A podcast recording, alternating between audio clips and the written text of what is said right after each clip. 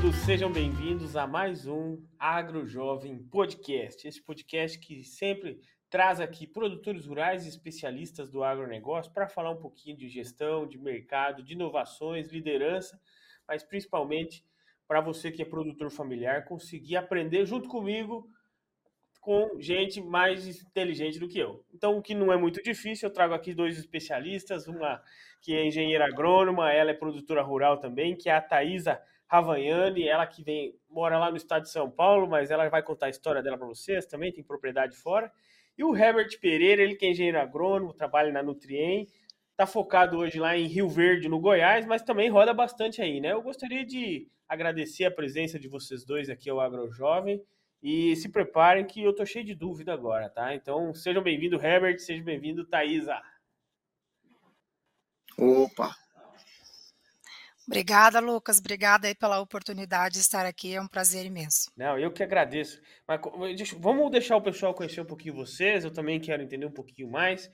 É, Herbert, você hoje é agrônomo, trabalhando com Nutriema. Qual é a sua experiência no agro aí para nós entender? Porque o tema hoje, para quem está chegando agora, vai ser a dinâmica do mercado, tá? E isso é importante porque a gente vai falar de hedge, vai falar de barter, vai falar de algumas ferramentas financeiras, como que funciona o Mato Grosso, outros estados. Mas, né, é importante que vocês entendam como que é os nossos convidados, no que, que eles vêm trabalhando hoje. Herbert, se quiser explicar um pouquinho para nós sua trajetória até hoje, seja bem-vindo. Opa, maravilha. Bom, primeiro também é um prazer aqui, é, Lucas e Thaís, estar com vocês aqui para contar um pouquinho da minha história, contar um pouquinho do que, é, do que eu sei, do que eu já aprendi para ajudar né, e contribuir com os nossos produtores.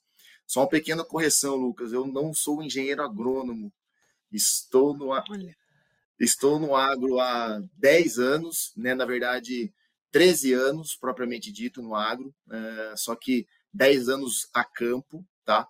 É, sou administrador de empresas, e comecei minha trajetória no agronegócio na Monsanto. Né? Comecei em 2010, uh, entrei para trabalhar na área de supply chain dentro da companhia, mas sempre gostei muito do agronegócio, sempre gostei muito do agro.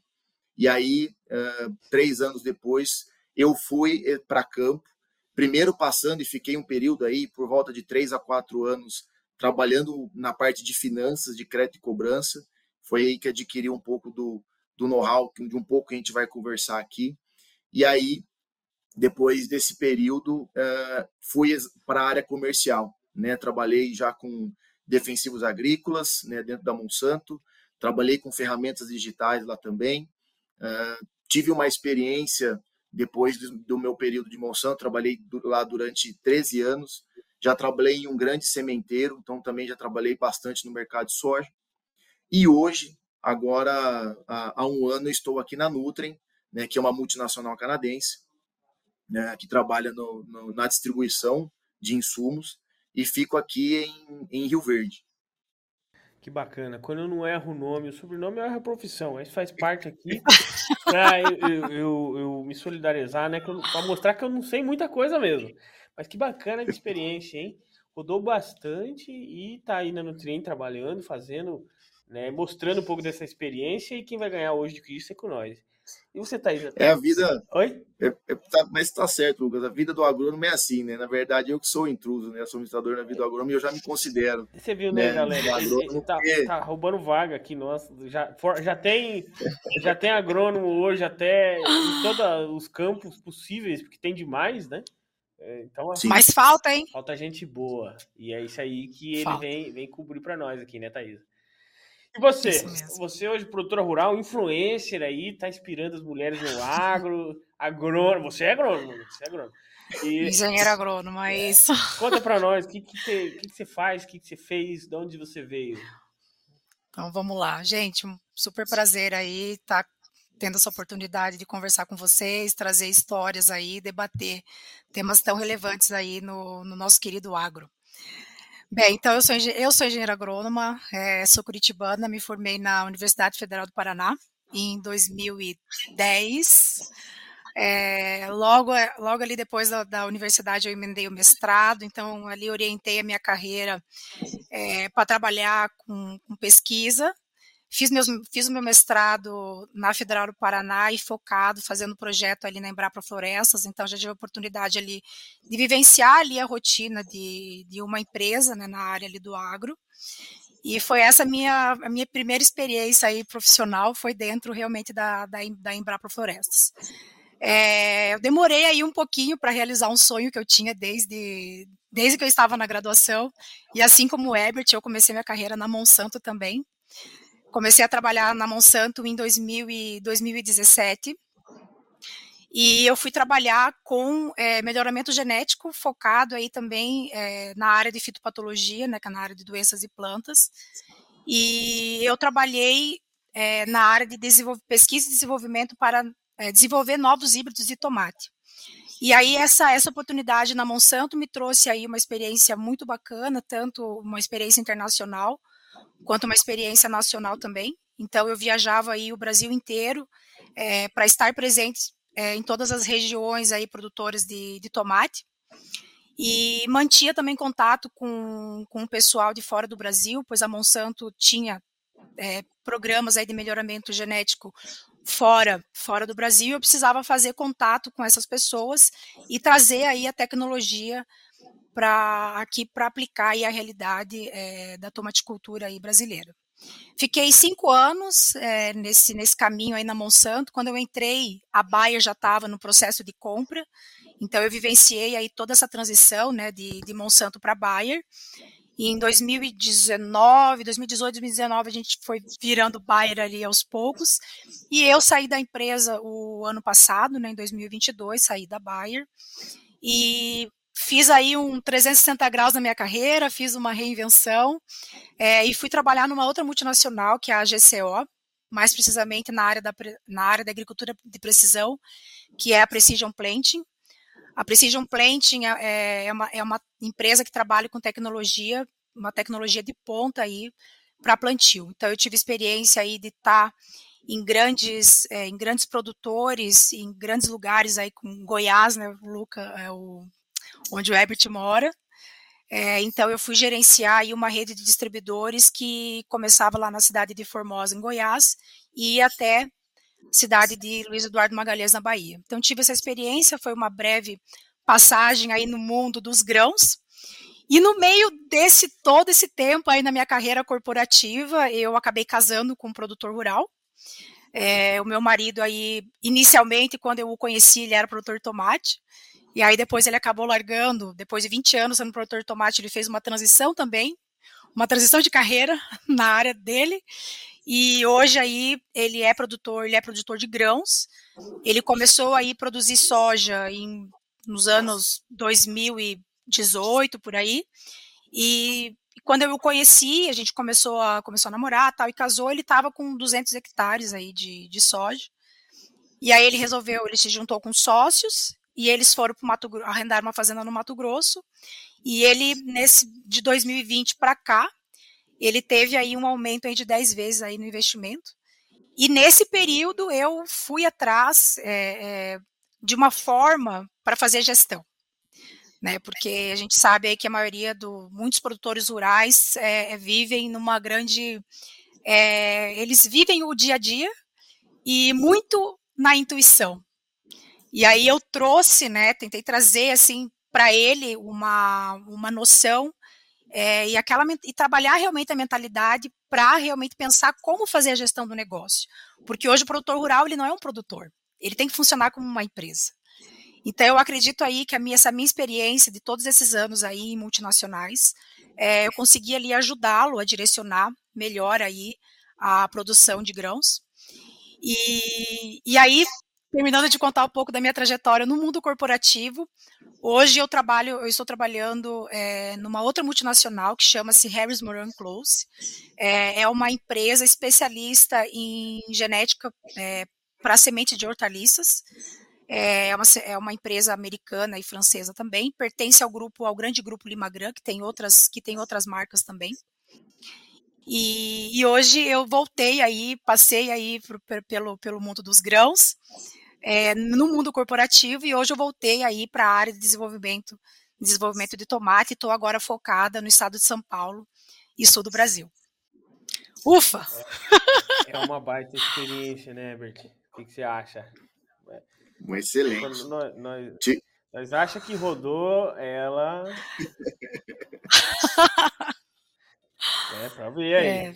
E, e, hoje Muito é o bom. seguinte, ela veio falando da gestão e aí me achou também no meio do caminho, né? Nós se achamos aí também no, é. estudando nessa frente e, e podcast e tudo mais. É legal, eu é o maior prazer para mim. Isso né? mesmo. Adoro, adoro... Achei o Lucas. Achei o Lucas porque a gente tá aí pesquisando e correndo atrás para aprender sobre gestão, né, Lucas? Então eu te achei por causa disso.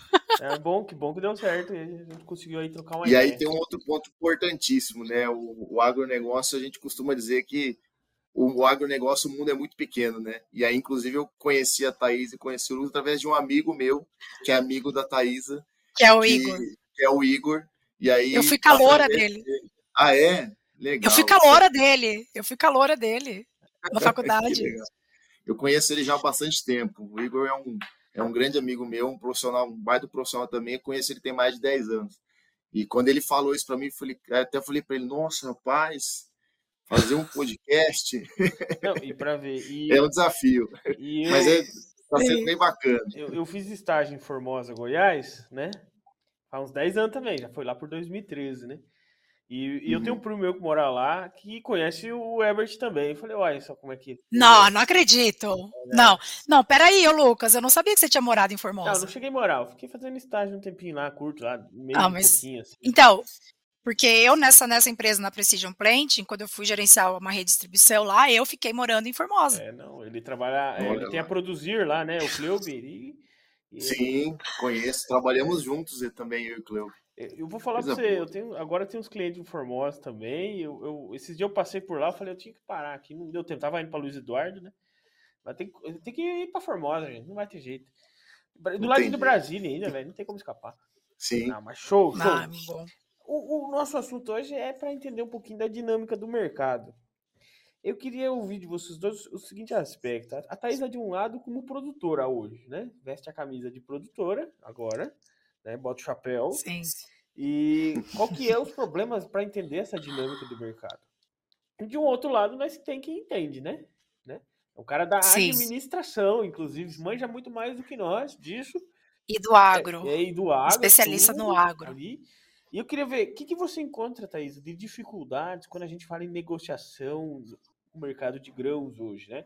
Nós temos inúmeras ferramentas, é, nós temos produtor travando contrato é, no balcão, nós temos produtor fazendo head, tem produtor fazendo barter, tem, tem outras ferramentas que envolvem esse processo. E você do lado de produtora, Sim. que dificuldade que você vê hoje nessa frente? Bem, pois bem, começando, né, Lucas, obrigada pela, pela pergunta. É, primeiro que, assim, a gente começou, quando a gente começou aqui em São Paulo, certo? E aqui em São Paulo é uma, é uma realidade.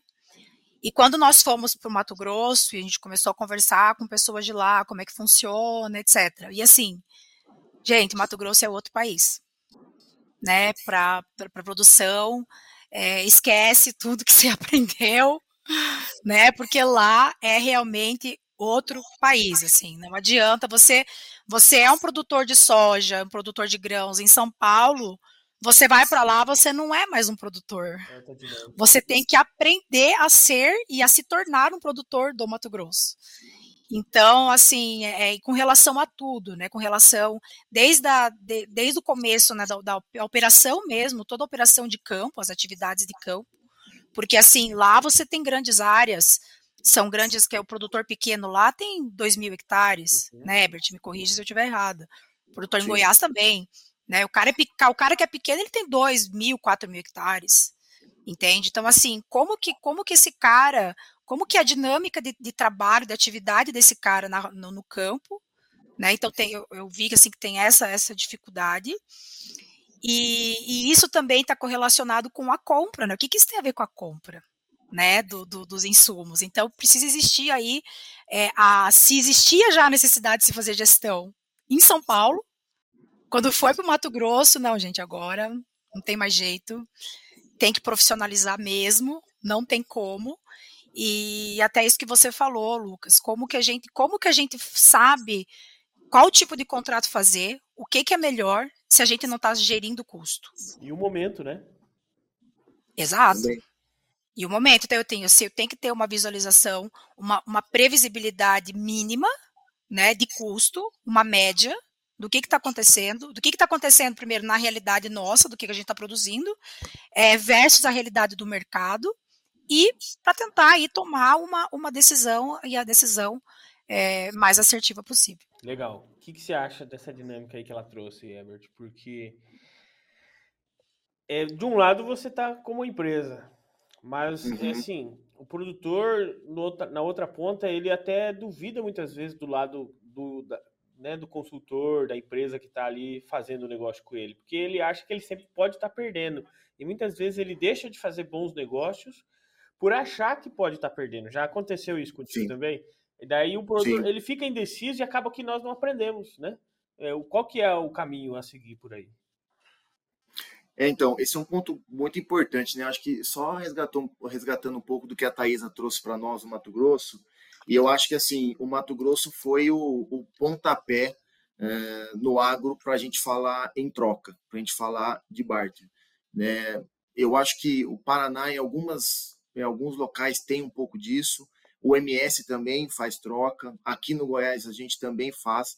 Mas eu acho que o Mato Grosso é o principal precursor de tudo isso. Né? Hoje eu acho que a grandíssima maioria de todos os produtores, a moeda deles é o grão né? Porque querendo ou não, eles é, é, é a moeda que eles vão ter rentabilidade e é a moeda que traz para eles uh, custo-benefício, segurança e para as empresas a mesma, a mesma coisa, né? Então acho que por isso que o Mato Grosso e acho que foi por uma questão muito de necessidade, né? O barter uh, quando você olha a nível de empresa e quando você olha a nível de, de finanças, ele é uma, ela é uma ferramenta de gestão de risco, de mitigação de risco. Mato Grosso, como a Thaisa trouxe, são grandes produtores. Os menores têm, sim, produtores de 50, 60, 100, mais de 100 mil hectares. Como que esse produtor vai conseguir trabalhar em segurança só com o mercado financeiro, só fazendo compras em reais? Então, a troca veio exatamente por isso. Né? E uma soma de fatores, né? Um estado que produz muito, então leva investimento. As grandes trades é, foram primeiramente para o Mato Grosso, então hoje todas as grandes, a maior operação delas disparadas é no, é no Mato Grosso, né? E isso tudo corrobora para que a gente consiga trabalhar melhor essa relação de troca. E aí, quando a gente olha aqui assim, né, olhando um pouco do lado do produtor, com a minha visão, né? O, e o Lucas trouxe aqui para a gente, falou, Herbert, mas o produtor trava sempre na hora certa? E a gente, eu costumo dizer que o produtor sempre quer acertar o olho da mosca. Para ele a mosca não serve, para ele serve o olho da mosca. Com certeza.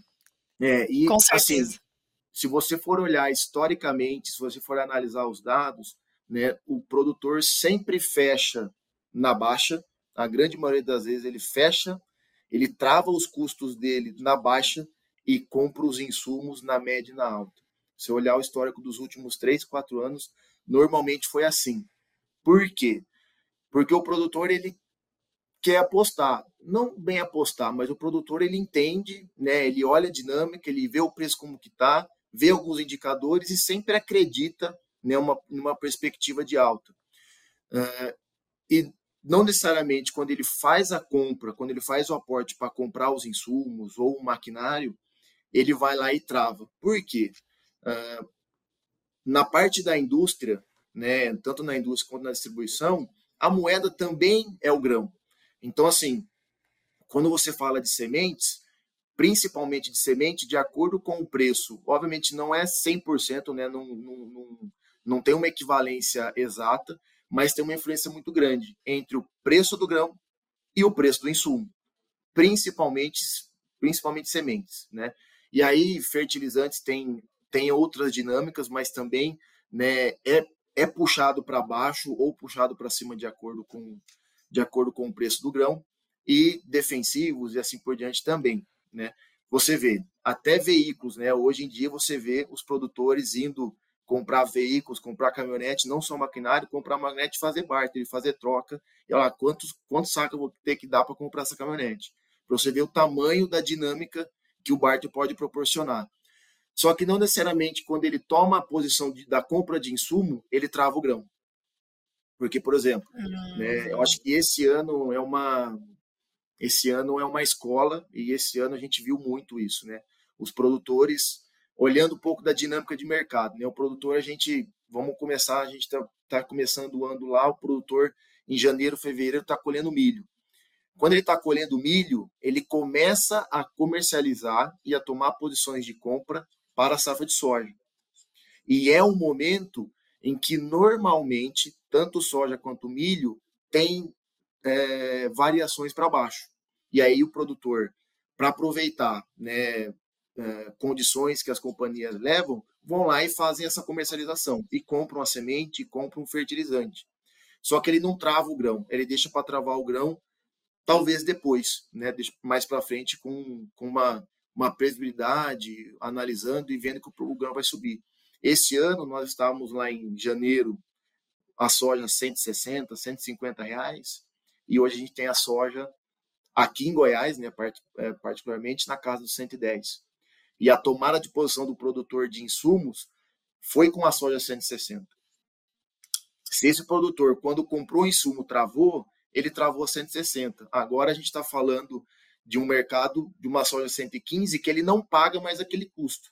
Ou seja, se ele for, como ele descasou a compra do insumo com a venda do grão, a paridade dele perde é, perde eficiência, porque ele estaria uma paridade talvez de 21, 22 sacos, olhando para insumo lá atrás, e nesse mesmo, no preço do insumo, com a paridade agora, olhando para o grama 110, essa paridade pode pular para 30 até acima de 30 sacos, dependendo do manejo que ele escolheu.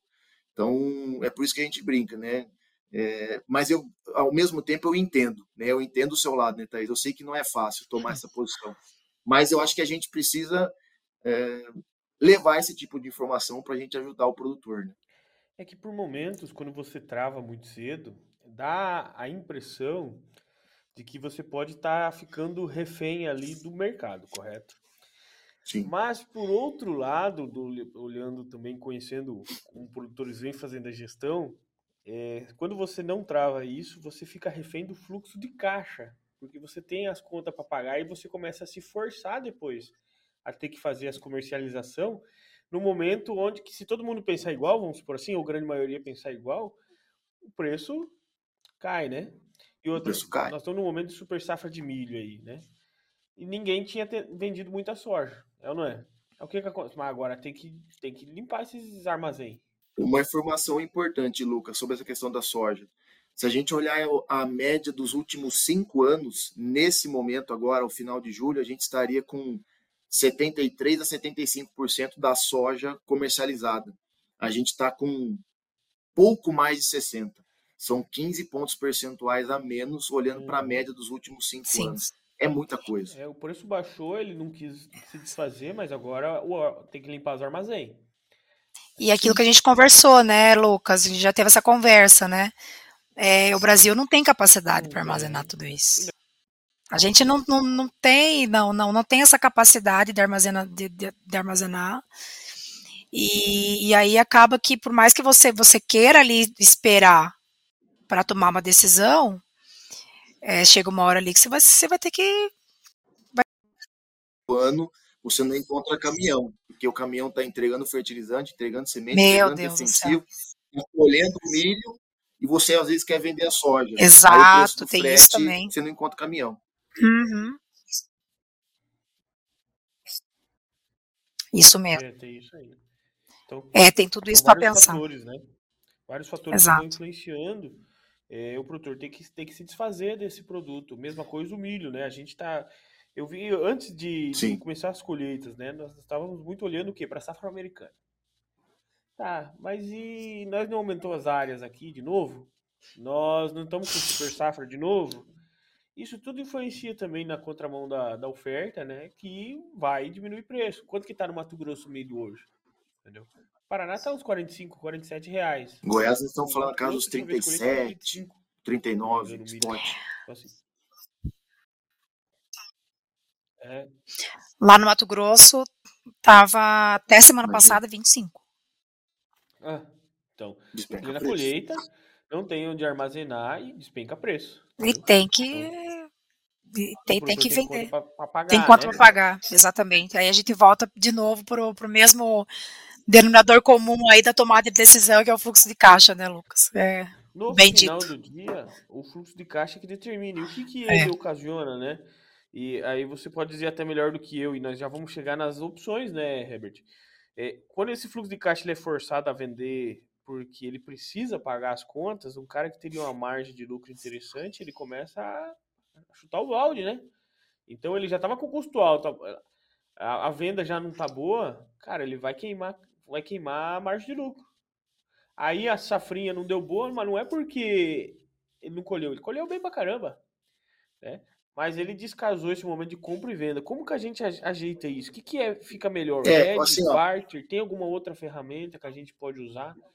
Como que ele estuda para esse cenário? Estudar o cenário. Esse que é o, é o paradigma. É, eu acho que Thaisa? Isso mesmo, são muitas as perguntas. Manda bala aí, assim, Lucas, que eu mando bala É, depois. o produtor, é, assim, ferramentas financeiras, acho que existem, existem várias, né? E eu acho que esse, eu olho para 2023 e a gente já via algumas análises, né, de para falar 2023 já, já no final de 2022, a gente está saindo de uma fase é, que a fase que nós estávamos em 2022 e 2021 foram fases atípicas, foram anos diferentes por conta de pandemia, por conta de guerra e vários outros fatores, né, nós, o, o preço da soja, no, o, correto, o preço certo da soja não é 190. Na verdade, ele é 80, 90, 100 reais. Né? O preço do milho é a mesma coisa. O preço do milho é 80 reais. Também não, não, não faz sentido. Então, e aí, o que, que aconteceu na minha visão? Né? Acho que o mercado como um todo, obviamente, todo mundo ah, surfou muito essa onda. E eu acho que quem fez as travas nos momentos certos surfou ainda mais né, essa onda de alta de preço. É, porque como a gente tem o grão em alta, os insumos acompanham, é de oferta e demanda, né?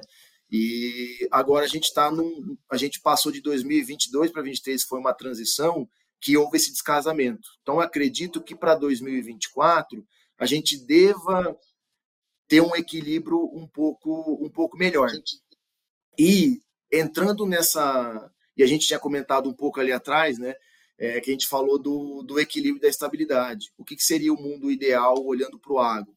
Seria nós termos custos estáveis, né? E que a gente, uma vez que a gente trabalha com commodity que visa exatamente em trazer uma paridade, trazer um custo único, um preço único, na verdade, que a gente também tivesse isso. Só que a gente hoje, por é, dentro do Brasil, por questões políticas, econômicas e várias outras históricas do nosso país, a gente não tem isso, né?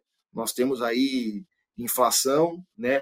Uh, temos taxa de juros, tem uma inflação, o dólar que, que puxa muito, né? O preço de insumos e não tem puxado muito o preço de grão, né? Tem puxado mais o preço de insumos do que o preço de grão. E eu acho que essa nesse momento a ferramenta que a gente acho que a gente vai falar bastante dela aqui, que é o barter, para mim ele é primordial, principalmente nesses momentos de instabilidade, nesses momentos de incerteza. Porque, na verdade, o barter ele é nada mais, nada menos de, do que o, o bom e velho escambo de 2.000, 2.500 anos atrás, que é nada mais, nada menos do que a troca. Eu tenho um produto e você tem outro. O seu produto pelo meu, a gente estabelece uma relação de paridade, você me dá o seu produto e eu te dou o seu. O barter é uma ferramenta tão antiga quanto o próprio agronegócio, ou a própria agricultura, né? Então, quando a gente fala de barter, tem pessoas que falam, nossa, mas o que que é o barter? Gente, barter é troca, né? E aí, obviamente, que a gente tem hoje no mercado, nós temos os players que atuam. A gente tem, né, se a gente for tentar colocar aqui num- num- num- numa triangulação, a gente tem a trade, nós temos a indústria barra distribuição e nós temos o produtor, né? E aí a indústria distribuição atua na concessão de crédito e no fornecimento de insumos. O agricultor é o tomador de crédito que recebe os insumos e transforma a semente de milho, a semente de soja e outros, né, e outras culturas no produto acabado. No nosso caso aqui, acho que a gente vai falar muito mais de soja e milho. E aí a gente tem a trade que está lá pronta para comercializar esse grão, né? Ou interno ou externo. E também tem outros, a gente olhando para a parte interna, nós temos outros players, né? Que é uma, é, é uma vertente que tem crescido bastante no Brasil, inclusive, inclusive de maneira muito positiva, né?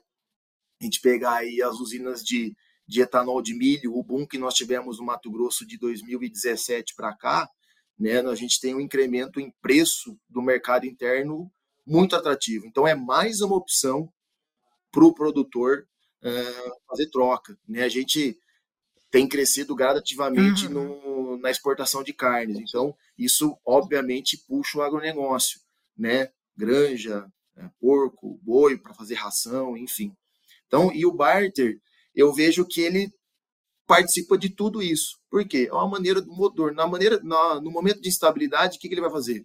Peraí, então eu vou usar o meu grão, que é a minha moeda, e aí o que a gente é, fala bastante para os nossos produtores, os nossos clientes aqui, é que ele pelo menos trave o custo, porque o custo ele já existe. Você já tomou posição do custo. Né? Vamos usar a diferença para ganhar dinheiro, vamos dizer assim, e vamos travar o custo. Obviamente você não vai travar o custo de qualquer forma. Né? Tem, né, tem os momentos. Eu acho que não existe momento certo.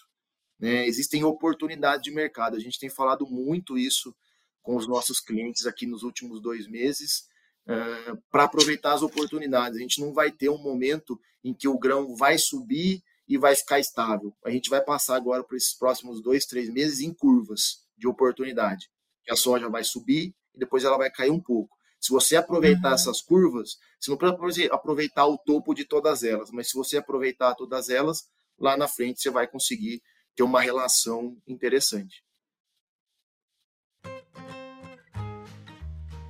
Produtor rural, cá entre nós, como que você está medindo a lucratividade da lavoura? Como que você toma decisões de venda? Como que você está organizando um fluxo de caixa no futuro? Porque você tem financiamentos a pagar. Será que vai ter, ter dinheiro na conta? Será que é o melhor momento de venda? Como que você está olhando para esses números? Eu convido você a conhecer a plataforma de gestão do e-produtor. Fazendo gestão financeira, fiscal, agronômica, zootécnica, tudo em uma plataforma online. Tem toda uma equipe de suporte para auxiliar você, a esposa ou os filhos a organizar os números do seu negócio. Solicite uma demonstração, é gratuita.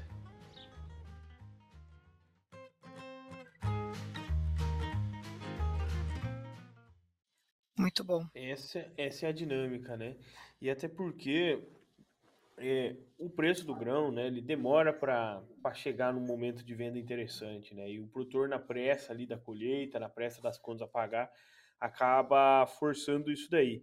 E aí eu, eu ia até comentar, né, para o pro produtor, né, Thaís, às vezes é mais interessante ele ter um mercado embaixo e um custo embaixo, que o risco dele é bem menor, do que tá num mercado de grão a 160 reais o saco de soja à venda e o custo mais alto da história, que é o que a gente acabou de passar. Exato. O risco dele está lá em cima, na primeira tombada de que dá nesse preço do grão, a gente está vendo o que acontece. Não paga, não vira mais. Ou seja, era um momento de muita euforia. Sim. Né? E acaba se tornando um momento muito complicado para o produtor rural. E que o que, que acontece que a gente, a gente observa é o seguinte: é, a soja chegou a quase 200 reais, né? Bateu aí, né? Pessoal, a gente lembra, lembro muito bem é, tava 190, o pessoal querendo fazer contrato. Não, 190, 193, não. Vou esperar chegar a 200, né? Meu Deus do céu, né? Esse produtor lembrar dessa época, soja do quase 200 reais. E agora, a gente está falando o quê? 105, 110, né? E outra, gente, o que, que acontece? Quando, quando, quando a gente observa, tem essa alta do, do, do preço do preço do grão, toda a cadeia quer participar. Ou seja, o cara que faz frete vai aumentar o custo dele. É, o cara que arrenda terra, gente, a terra subiu muito. Terra subiu muito, certo? Então, assim, ó, a cadeia toda ali que participa, todo mundo quer, quer não, a soja está 200 reais, eu vou aumentar meu, o meu, meu preço. Agora eu pergunto, a soja a 105, 110, eu quero saber, o cara que arrenda a terra, ele vai diminuir o custo? Ele vai diminuir o custo dele? O cara que faz frete vai diminuir o custo? Essa é a dificuldade. E aí eu tenho uma pergunta para te fazer, Herbert, já que você trabalha na, na Nutri. E é a pergunta que não quer calar. É a pergunta que não quer calar. Porque assim, ó, o que, que a gente observou da safra de 21 é, para a safra passada? Um aumento ali de 4.500 o hectare para 6.500. Tá. Esse ano ainda não fe... a gente não fechou conta ainda, tá? Eu tô com medo. Os olhos não veem, o coração não sente. né, eu tô tentando. Eu, não, eu, eu, eu, eu, confesso que eu estou procrastinando. Desculpa aí, meu mentor, né? Vai assistir isso depois e falar, ah, não pode procrastinar.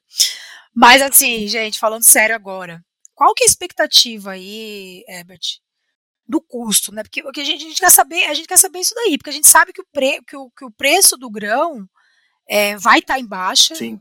Entendeu? Então a pergunta não quer calar é, e o custo? Como é que tá as empresas aí, entendeu? Ajuda sabe nós aí. Pra, sabe quando você vai pra praia, gasta um monte, aí você volta no que olhar a fatura do cartão?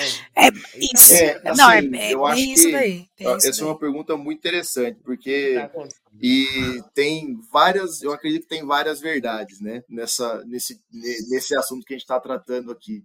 E eu vejo que o produtor dificilmente acredita na gente, mas eu acho que ele está no papel dele de desafiar, né? Desafiar a indústria, desafiar a distribuição, para que ele tenha o menor custo por hectare possível, né? É, eu olhando para o mercado hoje, é, principalmente fertilizantes é, e defensivos, tá, tá? Eu vou começar falando um pouco de fertilizantes. Fertilizantes a gente teve, obviamente, aquele boom né? Uhum. Que a gente estava falando lá, pagando no MAP no KCL 5, 6 mil reais a tonelada lá em, em janeiro, fevereiro do ano passado. E aí a gente teve Meu uma Deus. estabilidade desses preços, com os picos de alta ali em março, abril. E aí, de agosto em diante, a gente começou a ver uma, uma queda, né? Uh, por quê? Por, por dois fatores que eu vejo. Né? O primeiro deles, estritamente por dinâmica de mercado, o preço do grão subiu, né, os preços dos insumos também uh, acompanham, porque o custo né, também, também acompanha isso. Nós tivemos as a gente teve uma questão de guerra de Ucrânia e Rússia, que são dois grandes players né, na produção de, de fertilizante. Então, o mercado brasileiro tomou posição, né, uhum. né, não, não vou falar por todas as companhias, mas boa parte delas tomou posição de fertilizante com medo de faltar. E esse medo de falta, o que, que acontece? É a mesma coisa que a gente está falando com o grão agora. O medo de chuva Sim. ou a previsão de chuva, nem choveu ainda e já aumenta e já abaixa o preço do milho e da soja. Então, lá atrás, o medo de faltar fertilizante, o que, que os players fizeram? Fizeram estoque. Então, se você tem uma demanda forte, o que o mercado faz? Precifica Sobe. Alto, né? Gente estava falando aí de de MAP KCL acima de mil dólares, né? A gente nunca tinha né, ouvido isso antes. Só que ali, quando a gente, quando o mercado começou a se estabilizar, o fertilizante começou um processo de queda, que na minha visão, né, é, eu olhando aqui, inclusive, né, na dinâmica nossa com os nossos clientes aqui, eu vejo que o fertilizante ele caiu até os menores níveis até o final de junho, primeira semana de julho.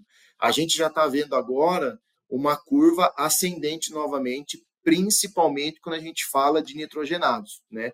né? Se você for pegar o preço da ureia hoje, ela é com certeza já mais cara do que ela era do que era lá no início, na primeira semana de julho.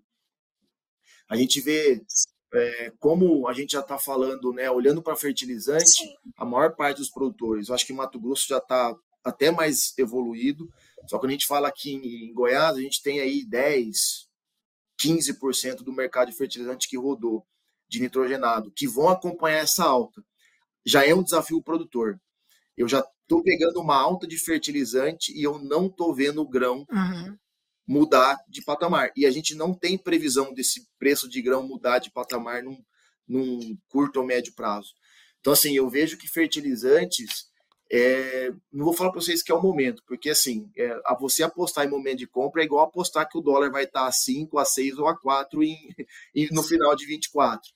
Mas, de novo, eu acho que o produtor tem que fazer Sim. a conta. Ele tem que falar assim: não, eu quero fechar uhum. uma paridade de adubo para safrinha X, de tantos sacos. Ele tem que buscar isso, independente do preço do fertilizante.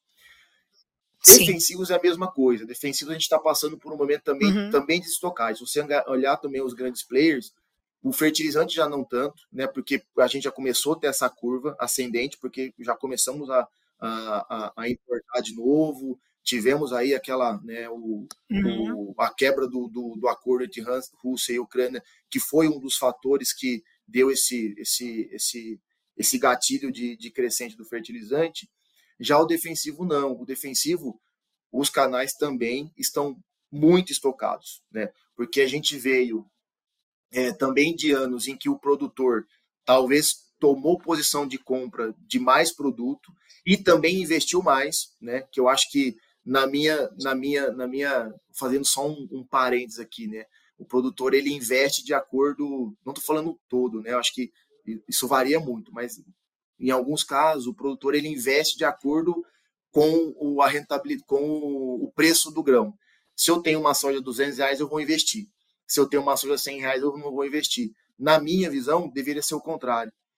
Porque você precisa, a soja de 110 reais, você precisa produzir mais soja para ter mais rentabilidade. Às vezes você tem que fazer caixa em algum momento. E assim, você vai fazer com preço de commodity baixo, fazer caixa né? como? Com produtividade alta você só faz produtividade alta com investimento.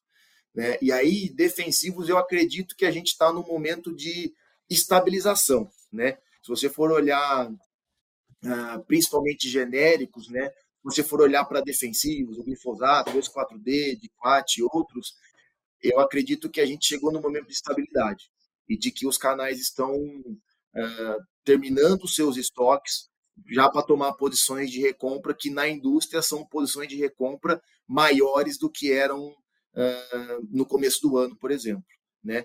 Agora, quando você parte para P&D, né, que são produtos das grandes indústrias, produtos né, com patente de pesquisa e desenvolvimento, principalmente fungicida, também começou a ter uma leve alta.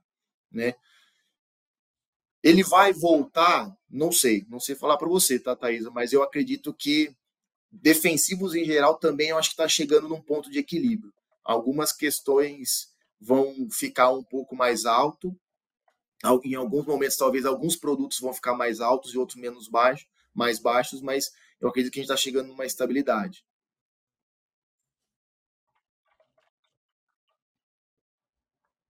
Olha o que, que é legal que se passou agora. Né? O produtor, quando ele estava a soja lá 160, 170, 200 reais, estava querendo investir, né?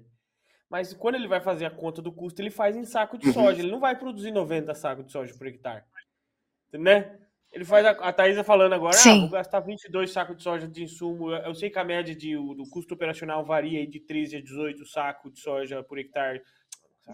É, de 13 a 18 sacos por, de, no, no operacional. Aí tem o arrendamento subindo. Ele não tem de onde tirar soja.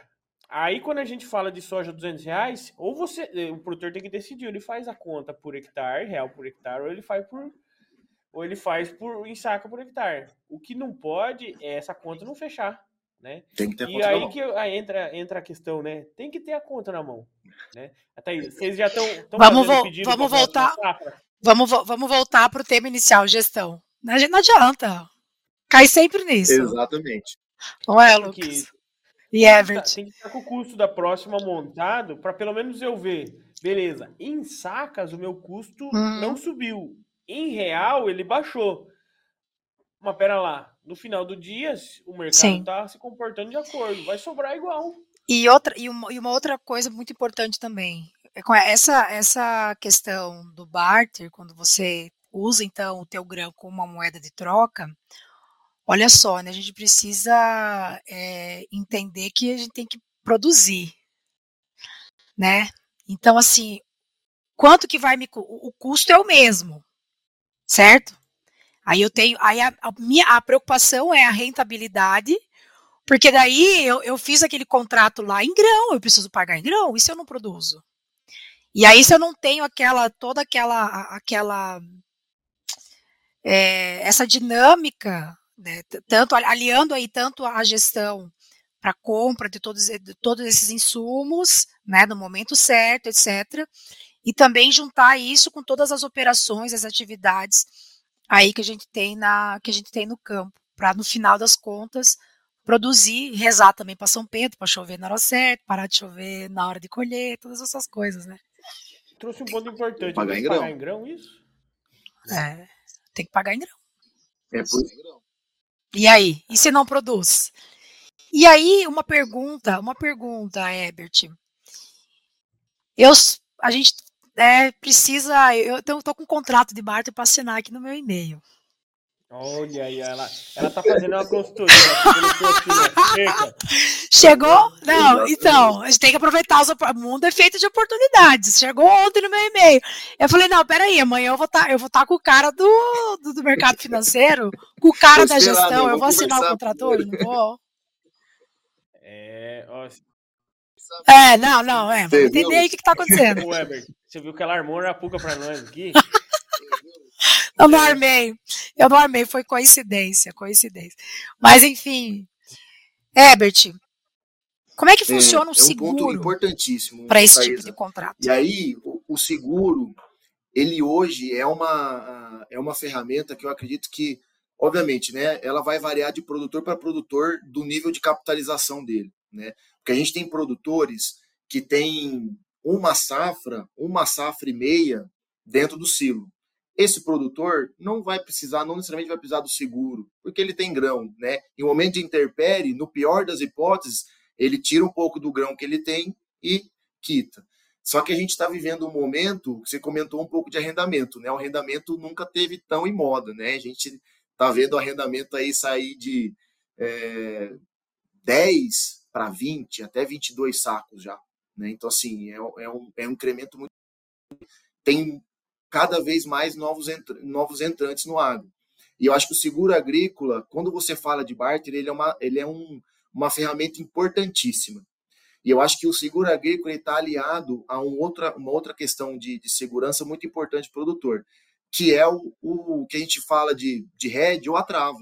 Né? Porque assim, nada mais você redear sua soja, você redear seu custo, nada mais é do que a gente comentou ali agora há pouco, que é você travar a compra do insumo no mesmo momento você travar a soja. O barter é uma ferramenta de hedge, né? E aí, só que ao mesmo tempo, você também não pode não pode também travar uh, muito mais do que o seu custo inicial, porque a gente pode passar por interpéries, né? é, climáticas. Então, se o produtor, ah, não, mas eu, eu, aí tem muita gente que às vezes também não conhece tanto, vai estar falando, mas cara, por que, que o produtor não travou toda a safra dele a 200 reais, então, lá atrás? Exatamente por isso. Se tiver uma frustração, ele não consegue pagar em reais, ele tem que pagar em saco de soja. E se ele, se ele não pagar e tiver o washout, ele vai pagar em reais o preço da soja de 200 lá atrás, né? Então, o washout, ele é tanto da trade é quanto é do produtor quando algum dos dois não cumpre a sua parte. Por exemplo, a trading, isso pode acontecer. A gente está no mercado já mais maduro que dificilmente isso vai acontecer, mas, por exemplo, a gente, se fosse um cenário diferente, a trade pagou para você lá, você fez uma trava em janeiro a 110. Se hoje tivesse a 200, a trade está, entre aspas, perdendo esses 90 reais, 110 para 200 ela pode vir quebrar o contrato com você e comprar grão de outro por 200. Quando ela faz isso, a gente chama de achout. E aí tem várias penalidades que são previstas em contrato. A mesma coisa o produtor, se não entregar o grão. Fala assim, não, eu não vou entregar 110 porque eu vou vender a 200 para o outro. Não. Então tem, são ferramentas de segurança para garantir tanto o produtor quanto o trade, né, que cada um seja beneficiado de acordo com aquele contrato. E aí quando. Então não é só o preço né, do, do, do grão, do insumo ali que está valendo. É, a questão é que eu negociei para frente aqui Também. eu preciso arcar. Sim, a trade, esse grão que você negociou, que ela negociou contigo em fevereiro, já está negociado com a China e, com, e vários outros países com a Europa, com a China já de, de antemão. A, a trade ela vai trabalhando casado, né? Então, e aí quando a gente. Ah, então, eu estava falando, né? O produtor, por que, que o produtor não travou tudo? Porque pode ter frustração. E aí, se ele não conseguir entregar os contratos, tá, vamos dizer assim, o português já tá morto, né? Então, isso é, é importante para o produtor saber o equilíbrio. E a gente volta para o início: gestão, equilíbrio, gestão, análise e tudo mais. O seguro agrícola vem aonde, Thaisa? Principalmente para aquele produtor que está começando ou que é, tem as suas áreas em, em, áreas de baixa produção, com intempéries climáticas. Por quê? Se ele tiver qualquer problema na ordem, em ordem climática, que ele não consiga colher, ele estava com a expectativa de colher 60, os custos deles estavam, o custo total dele estava 40 e ia sobrar 20. Se ele produzir 30, ele não paga o custo. Aí entra o seguro agrícola. O seguro agrícola entra para garantir muitas vezes esse custo do produtor. E aí uma pergunta, Herbert. O seguro, ele, ele, se você faz um seguro só, ele contempla todos os barters que você fez, ou é cada barter é um, ele tá, ele vai, ele vai estar tá correlacionado com o seguro? Não, tem várias maneiras de você fazer seguro, mas normalmente o seguro você faz para a sua área. Se você fizer é, três ou quatro trocas, né, barter, por exemplo, o produtor ele faz um barter comigo, ele faz um barter com a empresa que ele comprou máquina, ele faz outro barter com outra empresa que ele comprou outra parte dos assuntos, então ele fecha vários contratos, né? O seguro agrícola, não, eu quero segurar, eu planto mil hectares, eu quero fazer o seguro para os mil hectares, ele pode optar em fazer o seguro para a área toda, ele pode optar por fazer o seguro para uma, para uma determinada área. O seguro ele não o seguro ele não está vinculado à operação de barter. O seguro é uma ferramenta, assim como outras várias, que as empresas que vão fazer barter, uma vez que o produtor tem o seguro, as empresas são mais favoráveis a fechar em barter e a comercializar com esse produtor, porque você mitiga risco em todas as pontas. Isso. O, o, é mais fácil o barter se vincular ao seguro, né, do que o Exatamente. É, é, é, é, um jogo, Thaís, que tem que estar tá muito ligado nessa dinâmica aí do timing, né? Que e pode ter muitos problemas que não é só simples oscilação de oferta e demanda, né? Agora a gente está, não sei como é que Com certeza. Viu, Herbert. Essa questão aí, agora travaram lá de novo alguma coisa com Rússia e Ucrânia lá, né? A negociação do grãos lá. Pode influenciar Sim. aí uma alta de novo, não pode? Pode. A gente está vendo a alta de fertilizantes e essa curva da soja que chegou a bater 115, 116 aqui poucos dias atrás, é exatamente, e como eu falei, aí são as curvas, né? São as curvas de oportunidade. E qualquer coisa que acontece no mercado, ele é muito sensível, né? Tanto para cima quanto para baixo. O melhor tipo de negociação acaba sendo, é, Thaís, você que tem, assim, se tiver grão em estoque, né? É vai vendendo parceladinho, né? Vai tentando fazer média ali assim. Exatamente, no você pior... falou a palavra, fazer média. Fazer média. Parceladinho, média. Exato. Vai fazendo parceladinho, porque todo mundo quer acertar o, o da mosca, né? E assim, o risco tá no, tá no, no, no, no do produtor e não no da mosca.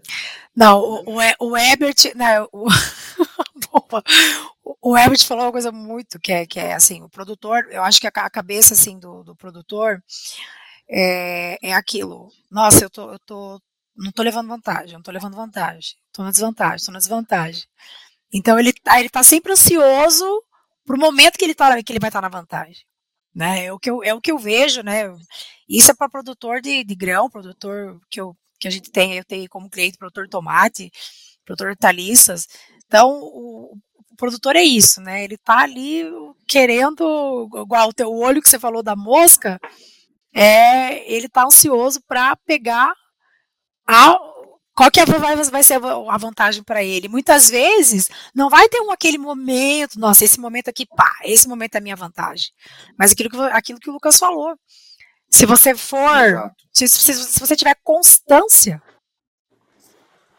a tua constância nas negociações, a tua constância vai te garantir lá Exato. no final uma a tal da na média boa. É, mas, mas por isso que daí tem que fazer a conta para ver se essa média está melhor que a média do ano passado. Exato. E aí, mais do que do que falar do custo, como a gente como, como a gente está falando aqui, é, a gente está tratando agora o grão como uma moeda, é, mais do que eu estou preocupada com o custo, eu tenho que estar preocupada do que eu vou, eu vou produzir. Né? Exatamente. Né? Porque eu vou, eu, vou, eu vou gerar dinheiro com o que eu produzir. Entende? Então, assim, isso, isso é um pouco assustador, porque Nosso caso agora lá no Mato Grosso é, é primeiro ano, agora vai, vai para a segunda safra, teve área que abriu, etc. Então, assim, não são áreas uhum. uniformes, já vem plantando soja, já vem plantando soja, né? Então, é, é, todo, é todo um trabalho, e também, e também lá no Mato Grosso você não planta soja. Você é um produtor que você tem um sistema produtivo. Então, como que você vai gerir a tua fazenda ali? O que, quais são as culturas que você vai colocar é, para você conseguir realmente pagar o, né, o que custa a terra, né? Porque lá nós temos a fazenda arrendada, então se você tem que pagar esse custo. Enfim, daí você tem que optar aí pelo melhor uhum. é, sistema, sistema produtivo, né? É, tem que cuidar dessa questão do arrendamento lá, Thaís, e agora já é, é, um, é um conselho mesmo. É uma coisa é você tocar 2 mil hectares e arrendar 400. Se der ruim, você tem que marcar. Outra coisa é você plantar mil e arrendar 900. Que é uma verdade cada vez mais crescente, né, Lucas? Entendeu? É, porque, tipo assim, como. E outra, os aventureiros da, da agricultura que foram abrindo áreas, deixando tudo no preço que está hoje, Tá? Os aventureiros, é gente que não conhecia do agro, entrou porque tinha dinheiro, pagou o preço que tinha no, no caixa, elevou o preço do arrendamento de um monte de coisa. Aí o produtor, que também quer aproveitar esse mercado, Piauí, Pará, Tocantins, todo mundo quer, né? Aí tem que pagar o preço de mercado agora. O aventureiro Exatamente. foi lá e bancou a conta. Só que agora, e agora? Entendeu? E agora Aí essa conta você coloca lá 22 de insumo, de custo de com insumo. Você bota mais 13 de operacional. Meu Deus do céu. botando 18, 20, 25 de, de arrendamento, você é só ver quanto que vai sobrar. E esse risco todo é no produtor. Sim, se o produtor não produzir, né, eu acho que é, e a palavra que eu tem que produzir. Quando eu, eu olho para a agricultura, acho que a palavra depois de gestão é investimento.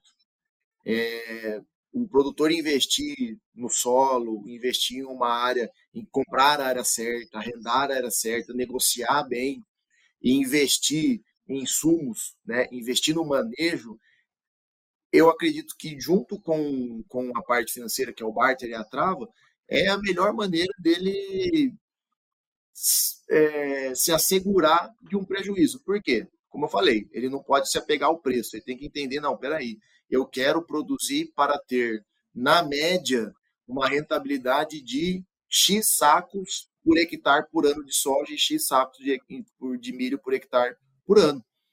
Se essa soja ela tá, esses cinco sacos valem 110 ou valem 200, ele vai ganhar mais em reais ou menos em reais, mas ele vai estar tá sempre ganhando, né? Eu acho que esse é o ponto chave. Ele tem que estar tá sempre é, muito bem ali alinhado com esses custos. Né? Os custos, e hoje em dia, ah, ah, o quanto você aumenta, se você aumentar a cada um saco que você aumenta de investimento, você não aumenta só um saco em produtividade, você pode aumentar em até dois sacos. Né? Se você fizer um investimento de, sei lá, de 26 sacos, é um custo é, um, é, um, é uma produção, obviamente, né, com toda a conjuntura de em, te, em temperatura e pressão normal, o, o investimento é que vai fazer a, a, diferença. Se você tiver um custo de 28, 29, 30, que é alto investimento, você vai ter uma produtividade. Se você tiver um custo de 25, 24, é uma produtividade. Se você tiver um custo de 19, 20, que é baixo investimento, você vai ter uma outra produtividade. Só que assim, a gente saiu de baixo para alto em 10 sacos, que pode ser 30, 40 sacos na produtividade. É, mas tem que lembrar que a vaca cara não dá quatro bezerros também. O negócio ele Isso, tem um, um teto, é, né? Você...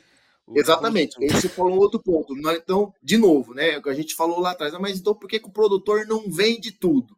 E agora, a gente fala, por que, que o produtor então não compra tudo do bom e do melhor? Depende. Depende da região que ele está, depende da área que ele vai plantar. Então, o produtor ele vai ter dentro do próprio negócio dele áreas de alto, de médio e de baixo investimento. E aí, de novo, a gestão e o conhecimento da, da, da terra dele, conhecimento do manejo dele são importantíssimos. E isso, quem tem, é só o produtor. Ninguém mais tem. É, exatamente, ele tem que estar em cima, né? Isso que a gente não está nem lembrando aqui, daí a Thaís vai saber melhor que nós. que o que sobra de, de soja é o que ele usa para pagar o financiamento depois. Que não tem a ver com o custo operacional, custo, manutenção, combustível, essas coisas, não tem a ver com o insumo e nem com arrendamento. É o custo para bancar o investimento Sim. que ele fez em outros anos e agora tem que pagar a parcela. Tem que sobrar para isso ainda, tá? E o que sobrar disso depois é para ele gastar. Aí, de novo, vamos lá, Lucas, a gente volta no, né, em duas palavras-chave aí, né, que é a gestão e o fluxo de caixa. Então, o produtor que consegue, consegue hoje aí se organizar e ter aí um fluxo de caixa, automaticamente ele tem um poder maior sobre o momento que ele vai negociar o grão dele. Porque daí ele não vai sofrer a pressão do que ele tem para pagar, e aí ele, naquele momento, ele tem que vender a soja dele, não importa se tá. Ele não vai olhar mercado, é, não vai. Não, não tem por olhar mercado, ele não, não, não, não tá nesse nível de olhar mercado, por quê? Porque ele tem que pagar conta. Então, assim, quando você quando você está sempre nessa condição de estar pressionado, porque você tem o tal do financiamento para pagar, que é o, o, que o Lucas está falando, e aí você não tem um, um fluxo de caixa ali para gerir para gerir isso, você não consegue aproveitar essa, essas oportunidades e aí no fim das contas você não conseguiu trabalhar uma margem é, de rentabilidade do teu negócio. O Ebert, respondemos a primeira pergunta. Demorou uma hora, mas agora deu para entender a primeira pergunta. Por que, que o produtor sempre fecha no pior preço? Entendeu? Olha, a gente nem combinou, hein, Lucas? Eu acho que eu tive uma, acho que eu tive uma aula, acho que eu tive uma aula com o Lucas antes, viu, Ebert? é? Entendeu? Porque ele faz no pior preço por causa disso. Ele descasa lá na frente outras coisas, tá? Que já não tem mais a ver com, com, com o insumo em si. E é outras coisas, ele descasa os pagamentos, ele é forçado a ter que é, entrar em negócios, né? E aí ele acaba. E como ele sempre quer acertar o da mosca lá, complica a, a, jogada, né? Então, assim, se a gente pudesse deixar uma lição para esse produtor, você como olhando a frente, da, a frente da agroindústria, né? Porque também é muito esperta com isso, é muito organizada, é profissionalizada. É, mas do outro lado, a gente quer ter bons parceiros, bons clientes, bons, bons amigos que a gente faz no agronegócio, né? Que é o produtor rural ali na ponta. E se todo mundo ganhar, querendo ou não, nós estamos unidos nessa, né? Então, assim, nós temos um, um mercado de dólar que é hoje, nós, no dia dessa gravação aqui, para quem não conhece, está no final de julho, é a mínima do último ano, o dólar, né? Nós temos o um mercado de grãos chilano, a Rússia com a Ucrânia estão brigando ainda, e aquilo pode ter consequências, talvez não tanto quando começou a guerra. É, nós estamos saindo de uma super safra de milho, né? influenciando o preço e enchendo os armazéns, que força uma retirada da soja, de certa maneira. Então, assim, qual é a lição que a gente deixa para esse produtor a partir de agora? O que, que você acha? Vou, vou deixar pro ti, vou deixar a Thaisa finalizada aí, né? Porque ela, ela tá braba. ah, é que eu tenho que assinar eu aquele é contrato é... lá ainda. Fazer uma reunião de emergência é, agora, que, convocar uma reunião de é, emergência agora. Mim, eu acho que aí tem só um, um, um, ponto que, que me vem à mente, a gente estava falando um pouco antes, e eu acho que é uma tônica que ela vai entrar cada vez mais no dia a dia do produtor, que é a sustentabilidade. Né? A gente vê aí uh, a pressão que nós temos né, dos países europeus né, para a nossa produção, para a sustentabilidade. O Brasil é um exemplo de produção e sustentabilidade. Né? O, o Brasil hoje tem menos de 8% das suas, das suas terras voltadas para a agricultura. Né? E a gente tem uma capacidade muito grande de produzir ainda mais verticalmente, sem derrubar nenhuma árvore. E isso eu vejo que vai ser o produtor, que, e é assim, gente, isso, na minha visão, é oportunidade de negócio. Né? O produtor que tiver essa sacada e entrar nesse, nesse meio de sustentabilidade, em linhas de crédito verde, uh, mercado de carbono, esse produtor ele vai estar cada vez mais seguro e vai ter cada vez mais rentabilidade. Porque hoje, se a gente for olhar, as linhas de carbono e as linhas de crédito verde estão pagando muito mais do que as linhas tradicionais e principalmente quando a gente fala de financiamento, quando a gente fala de ingestão de, de, de dinheiro e de investimento, o, o, o, subsídio dessas linhas verdes são, é, são, são muito interessantes, né? Por exemplo, como eu comentei, uh, eu trabalhei dois anos na Jtabas, que é uma que é uma sementeira que fica ali no Mato Grosso do Sul e também tem no Mato Grosso. E a Jtabasso é uma empresa que, além de produtora rural, é uma é multiplicadora de semente e tem bastante essa pegada, né? Uh, então, aprendi bastante isso quando quando estava ali. E quando a gente vê, a gente aqui na Nutrem hoje também, uh, um dos principais pilares da Nutrem também é, é sustentabilidade. Isso vai ser para todo mundo. Então, assim, a primeira dica que eu daria ao produtor é, obviamente, isso não vai valer para todo mundo, mas a gente tem que estar tá ligado. Né? A gente tá, tem que olhar para essa dinâmica. Eu acho que é, aqui eu vou estar tá chovendo um pouco no molhado, mas o produtor ele tem que acompanhar as oscilações e fazer as travas não no momento certo, mas no momento em que ele julga que ele está fazendo uma paridade boa. E, como o Lucas comentou ali, eu acho que fazer a média. O produtor, se ele estabeleceu que ele quer, por exemplo, fazer uma média de 130 reais a saca, ele vai vender soja a 160 e a 110 e a 105. Só que se ele travou o custo e ele vê que ele vai ter rentabilidade a 130, ele tem que buscar essa média. Né? E como que ele busca essa média? Travando nos melhores momentos. Hoje, a gente tem um cenário em que o produtor às vezes tem essa média, só que não pensou em, em percorrer ela durante todo o período. Não, vou esperar, vou esperar, vou esperar, vou esperar. Aí essa média ficou longe. Então também tem aquele agora que ele não pode, não, ele não dá mais para olhar para a média.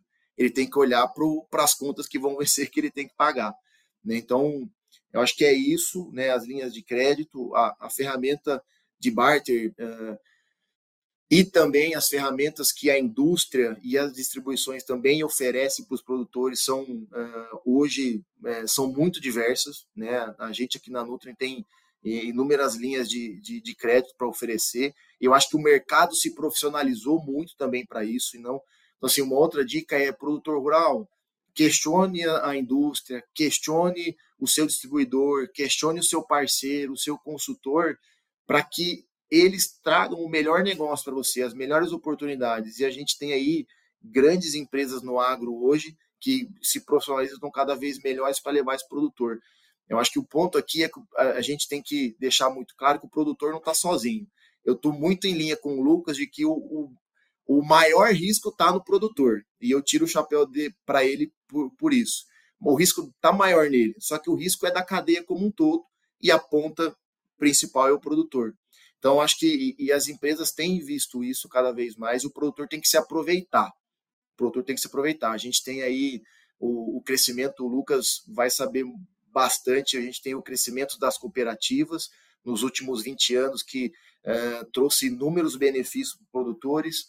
A gente tem aí a chegada das grandes trades e elas se estabelecendo né, com armazéns ainda muito aquém, como a Thaisa comentou antes, a gente não tem capacidade para estocar a nossa, a nossa safra. Então, por isso que é, a gente está passando por isso agora. O produtor com a soja parada, tem que colher o milho, não sabe onde põe, porque está cheio de soja, porque não vende.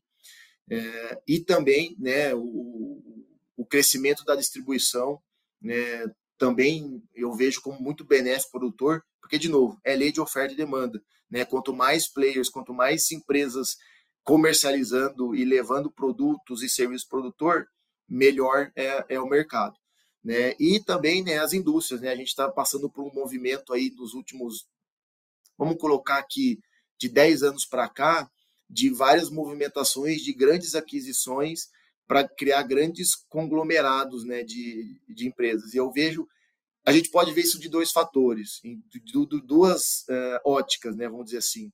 Tem uma ótica em que a gente corre o risco né, de o mercado estar tá na mão de, de poucos players, só que eu, eu prefiro olhar com outros olhos, eu olho com o, a ótica do benefício. Cada vez mais tem melhores empresas oferecendo melhores coisas para o produtor. E o produtor tem que estar tá ligado nisso tudo. O produtor, eu falo hoje que o produtor tem que estar tá mais ligado em tudo do que o próprio uh, profissional do mercado financeiro que está lá na Bovespa olhando a ação de tudo. Para mim, o produtor é um profissional de de mercado, de ações, né? Se a gente fosse fazer uma correlação, é, que está o, o, dia todo tendo que, além de plantar, manejar e colher, ele também que tem, tem que ver toda essa parte, né?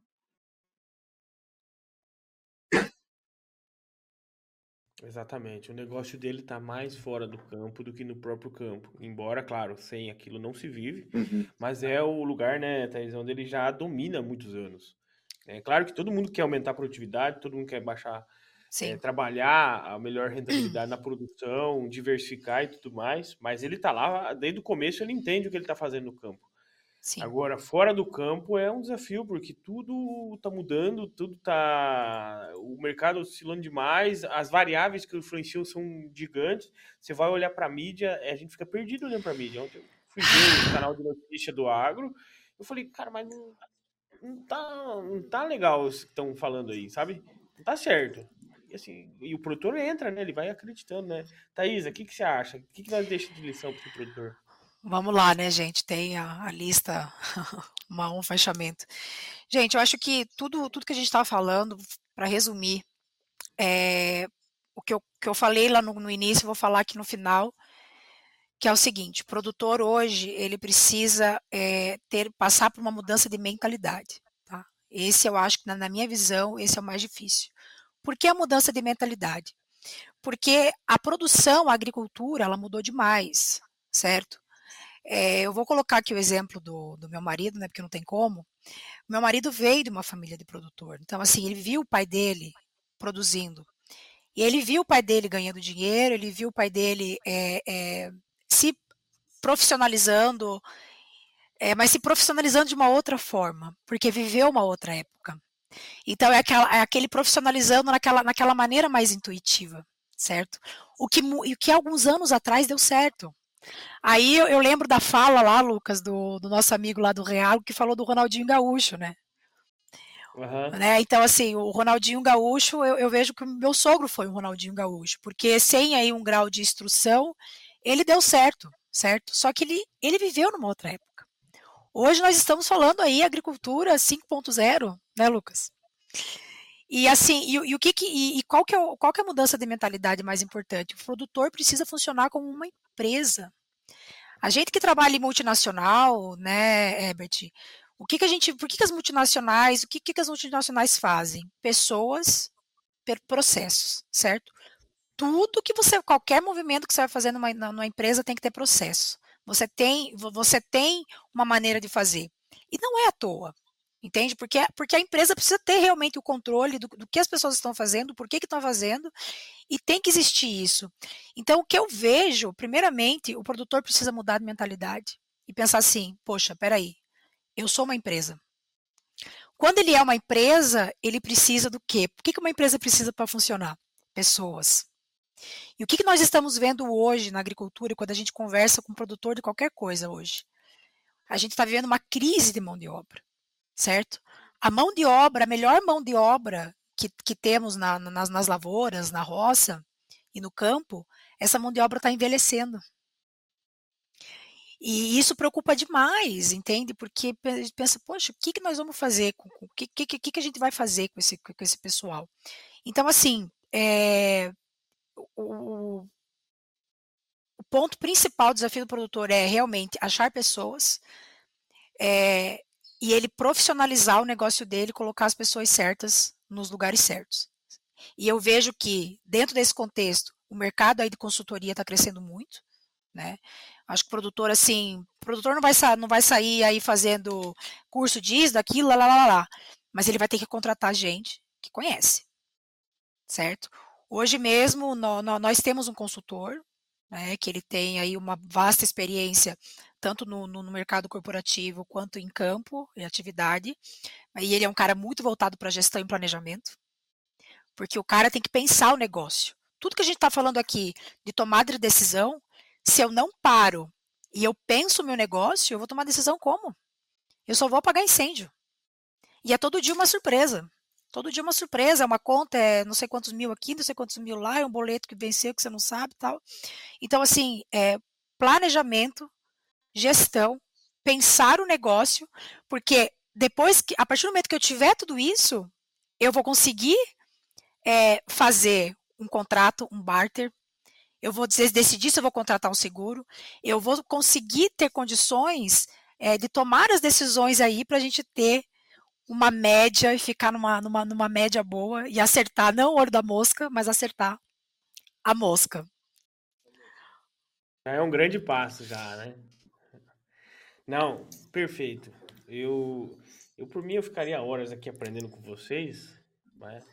Mas é, vamos, vamos fazer mais oportunidades assim. Né? A Thaís aqui, ela, ela de co-host aqui, ela manda melhor do que eu já. Eu vou, ficar, vou começar a fazer podcast de camarote.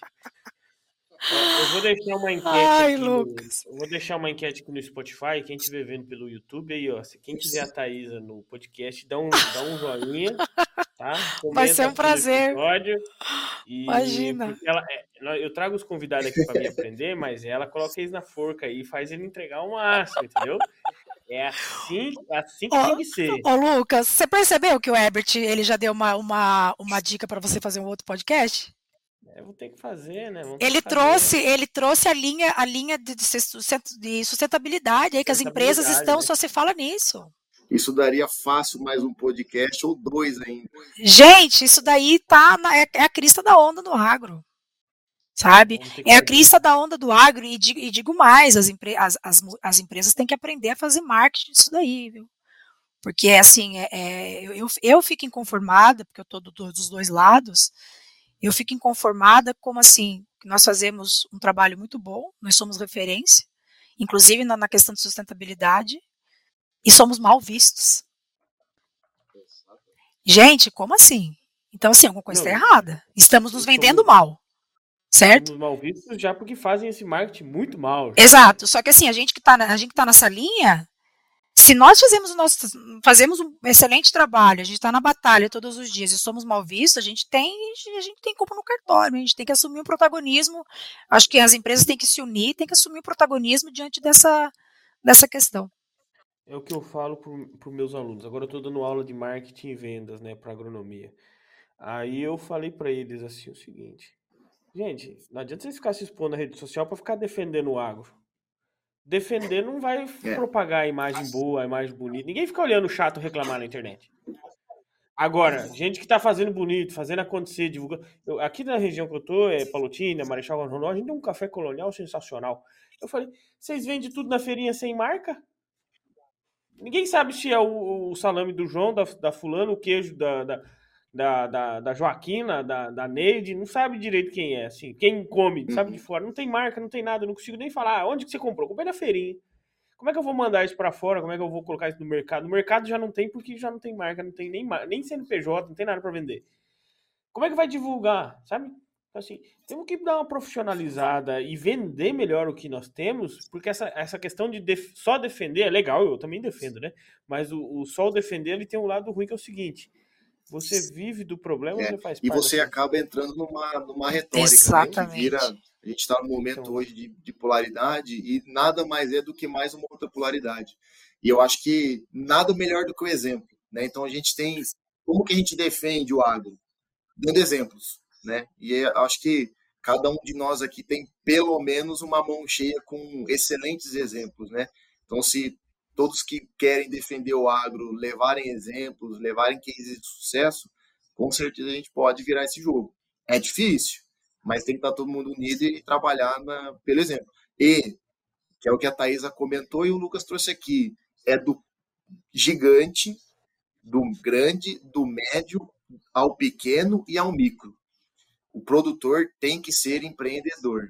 Do produtor que tem lá uma rocinha de café que faz o café colonial, ele tem que ser empreendedor para fazer a marca dele é, ganhar dinheiro e, e, e, e, crescer. A mesma coisa é o empreendedor, o grande, o mega, o gigante produtor, que tem que ser empreendedor porque tem um risco muito grande na mão. É empreendedorismo, agroempreendedorismo. Isso aqui, exatamente. Sabe o que é o mais louco? O grande está preocupado e está fazendo gestão porque está movimentando Exatamente. muito dinheiro. O pequeno que alimenta a família acha que não precisa. Aí você olha e você fala assim, não, mas vocês estão indo para o lado avesso.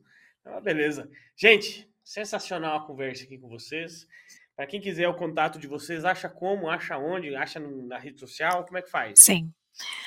Lucas, não sei se você vai escrever, deixar no escrito, né? Porque Eu vou deixar o meu, na tá. descrição, mas você sabe que tem gente que é curioso, tá, tá. ouvindo e já tá o meu é O meu Instagram é Thaisa Vendausen, que é o meu nome do meio aí, o Ravaiane é o nome de casada. Então é Thaisa, T-H-I-S-A, o Vendausen é W-E, N de navio, D-H-A-U-S-E-N. Tá, arroba Thaisa Vendausen. É. Entendi o porquê da sua pergunta. É, exato. Deixa escrito aí, que senão. Eu, né, o pessoal já desistiu. ainda não entrei para esse é, mundo do, do, do, influencer, né? Você e o Lucas e a Thais estão muito à frente minha, mas quem quiser me encontrar, né? Eu tenho, tenho Instagram, posto de vez em quando algumas coisas sobre o agro, né? Você não me encontrar lá, é Bert Pereira, ou então pelo arroba, arroba Bert Pereira, e também pelo meu e-mail, né? É, ebert.j.pereira.gmail.com. Deixa eu anotar aqui, vou deixar também na descrição. Show de bola, muito obrigado pela parceria de vocês dois. Eu estou aprendendo aqui, ó, eu, eu, eu, já tinha uma, nota, uma página de anotação. Essa conversa me deu três páginas de anotação agora. Maravilha. Para jogar ali na fogueira é sempre gostoso e eu aprendo junto aqui. Daí amanhã eu vou conversar com os produtores de manhã. Eu já chego e falo assim: como é que você negociou os insumos essa safra aí? Tá errado. Tá errado, mas não tá errado. mas não tá errado porque eu, eu, sei muito, né? Eu tô errado porque eu aprendi com vocês um pouquinho hoje. Eu consigo chegar nele e falar: olha, você tem que fazer diferente aí. Escuta o podcast lá. Então, Muito bom. gente, obrigado. Uma ótima semana para você. Para você que está nos ouvindo, saiba que a gente está no Spotify, Apple Podcasts, YouTube, todas essas frentes de comunicação. Se quiser sempre estar tá acompanhando os novos episódios, procura no Instagram, é, agro, arroba agrojovem podcast. Se gosta de mim também ou se não gosta, mas tô lá também, dierigs.agro, então tá fácil. Se quiser alguma sugestão, alguma dúvida, manda lá que eu respondo. Se precisar o contato do pessoal, manda também. Mas eu, eu sou, assim como você, só mais um aprendiz aqui que tem a oportunidade de fazer pergunta para quem é melhor do que eu. Obrigado a todos e até a próxima. Um abraço. Valeu, pessoal. Tchau, tchau. Um abraço. Tchau.